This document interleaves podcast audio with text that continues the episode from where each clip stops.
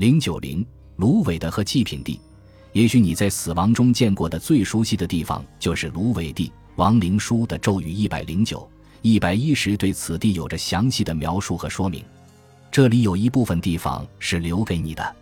穿过阻止不配进入者的大铁墙。作为包括太阳神的船在内的船队中的一员的你，乘船抵达了芦苇地。下船后，你会发现两棵大绿松石树，每天太阳从这两棵树中间升起。你向众神中的大九神团表达你的敬意，能亲自见到他们，你深感荣幸。然后，你沿着河流驶向你的农田。在这期间，你通过许多丘陵和水路，其中一条水路名为白色河马的水路。你的亡灵书告诉你，这个地方有一千里隔长，它的宽度未知，里边没有鱼，里面也没有蛇。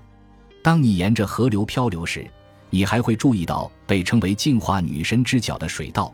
它的长度和宽度各有一千里隔。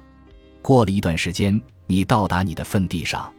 然而你并不想亲自干活，你用你的巫术召唤来你的夏布提。他们是为你干所有农活的劳作者，放在坟墓中的夏布提雕像应该刻有亡灵书中的咒语六，以此来确保他们在来世保持忠诚并为你劳动。由于他们的辛勤劳作，在东方人的灵魂面前播下了种子，耕作了田地和收获了庄稼，大麦长到了五万尺高，而二粒小麦长到了七万尺高，在这个超自然的空间里。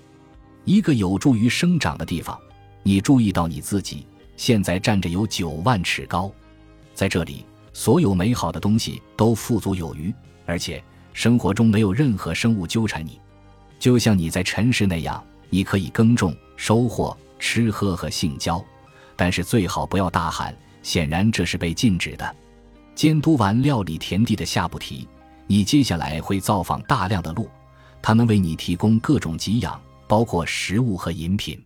你再次出发，你将航行经过更多的丘陵和城市，其中许多有着不同寻常的名称，例如伟大的女神之城沼泽地、上好的祭品之城给养城、牛奶女神之城和联合之城，